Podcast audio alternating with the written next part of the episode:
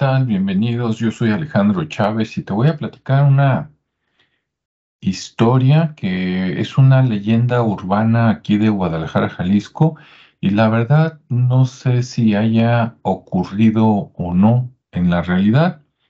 Puede que sea mentira, puede que sea verdad, pero te lo voy a contar porque lo, es algo que he escuchado a lo largo de muchos años por personas diferentes. Entonces, o tiene algo de cierto o, o es una fantasía que se le ocurrió a alguien pero se regó a través de los años y por muchas generaciones. Y es la historia de El Loco del Panteón de Belén.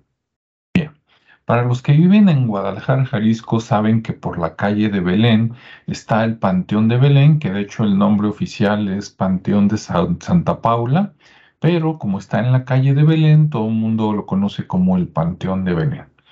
Este dejó de ser panteón desde 1896, cuando se abrió el Panteón de Mezquitán, y desde entonces estuvo cerrado muchos años y después se abrió como un museo, y entonces es un museo donde la gente va, paga y le dan un recorrido por el panteón y ahí hay muchas historias. Bueno, esta que te voy a contar la primera vez que la escuché, yo estaba en la preparatoria, eso fue hace como 30 años, cuando tenía como 15, no, hace más. ¡Wow! Bueno, este, e, esto sucedió probablemente entre los años 1980 y 1990. Y como te decía, cuando yo estaba en la preparatoria, lo escuché por primera vez. Después, cuando estaba en la facultad, como cinco, cuatro años después, lo volví a escuchar por otra persona. Y ya después, cuando egresé y ya estaba trabajando, ya en la vida adulta, eh, cada que me juntaba yo con un grupito de personas que eran de las ciencias de la salud, que podrían ser médicos, enfermeras, psicólogos, ¿sí? terapeutas, eh, siempre alguien se sabía esta historia, ¿no? Entonces, allá va. Bueno, cuenta la leyenda que al lado del Panteón de Belén está el, Hospital Civil Antiguo, ¿no? Este hospital que supuestamente fue creado, ¿verdad? E inaugurado por Fray Antonio Alcalde. Bueno, resulta, es de los más antiguos de Guadalajara que quedan todavía funcionando y en pie.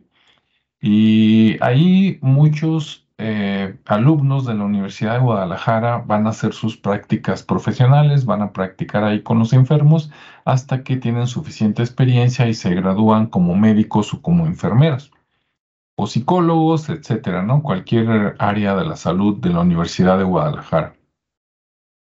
Cuenta la leyenda que en un turno de la noche donde estaban los alumnos, algunos, el, hospital antiguo tiene algunos ventanales que se pueden o se podían abrir hacia afuera y cuando abrías esos ventanales lo que veías tú era el panteón de Belén.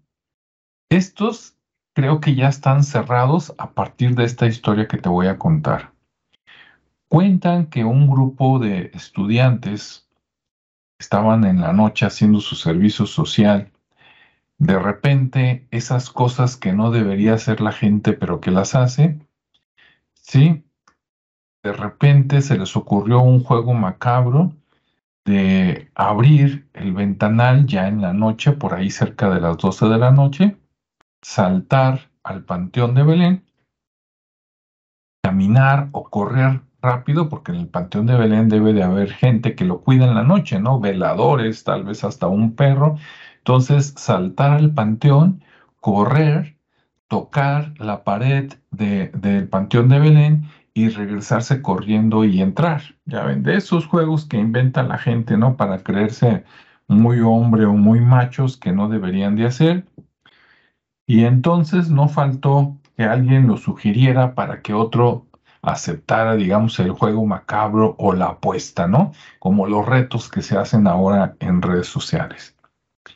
Entonces cuenta la leyenda que, digamos, el líder del grupo, por decirlo así, fue el primero que saltó al panteón, corrió, supuestamente tocó, y digo supuestamente porque en la noche es difícil ver.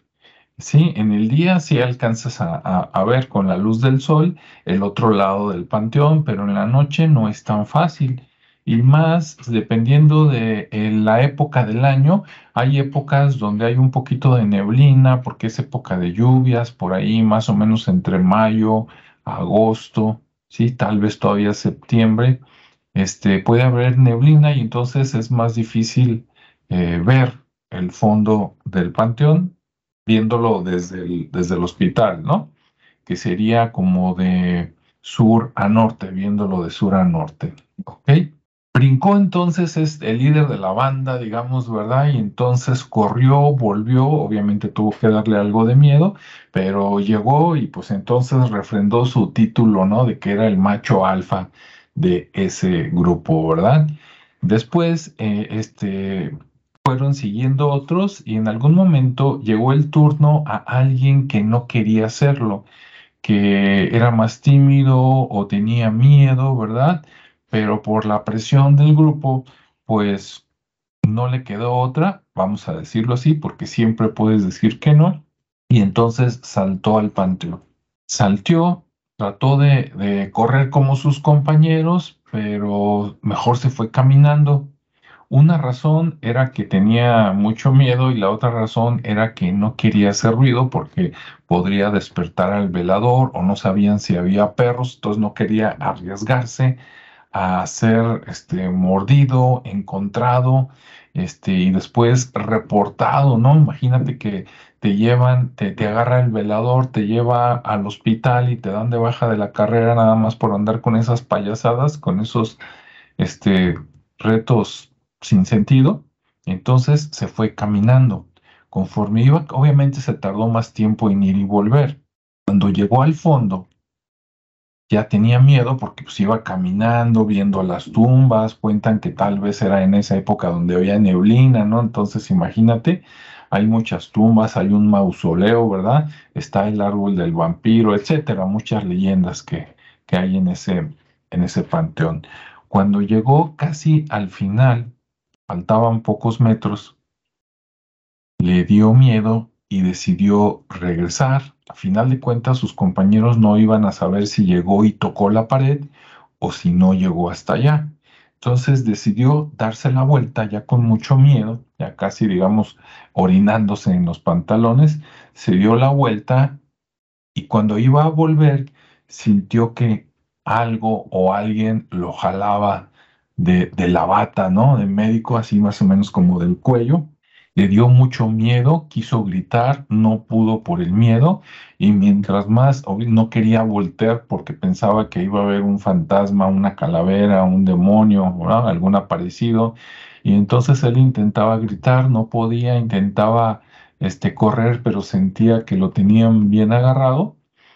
Lo único que pudo hacer después de varios intentos fue gritar sus compañeros lo escucharon, pero en lugar de ayudarlo, fíjate, ahí, fíjate con quién te juntas, cerraron el ventanal porque dijeron con ese grito van a venir los médicos a ver qué pasa y si descubren que estamos con este jueguito, pues nos van a correr a todos de la escuela y ya no nos vamos a, a graduar de médicos, ¿no? Entonces hicieron como que no pasaba nada. Cuando llegaron los médicos residentes por ahí dijeron qué pasó y dijeron no sabemos, escuchó un grito por allá y entonces salieron del hospital, tenían que darle la vuelta casi a la manzana para entrar por la entrada eh, principal al panteón y ver qué había pasado, ¿no?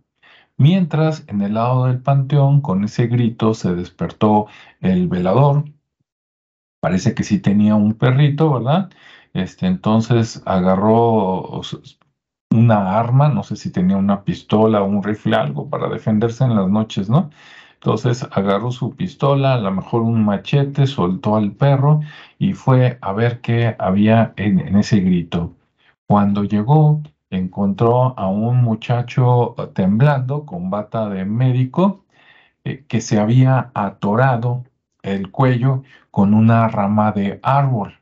Eso lo vio el velador.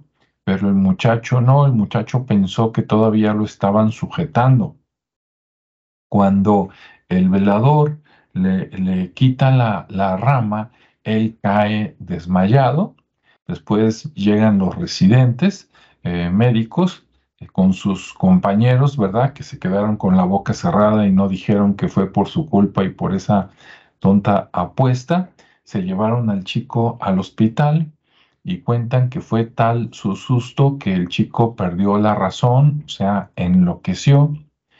Y entonces, pues como se volvió loco, ya no pudo estudiar, cambió su pensamiento, cambió su carácter, ¿verdad? Vivía en, en otra dimensión ya y este, pues incluso en su casa lo, lo tuvieron un tiempo, lo ayudaron, pero después no pudieron y él quedó de indigente en la calle, por ahí pidiendo algunas monedas y andando, digamos, con la mirada perdida en las calles, ¿no? Eso sí, en cuanto veía o sentía que estaba cerca del Panteón de Belén, se daba la vuelta y se iba más hacia el centro de la ciudad.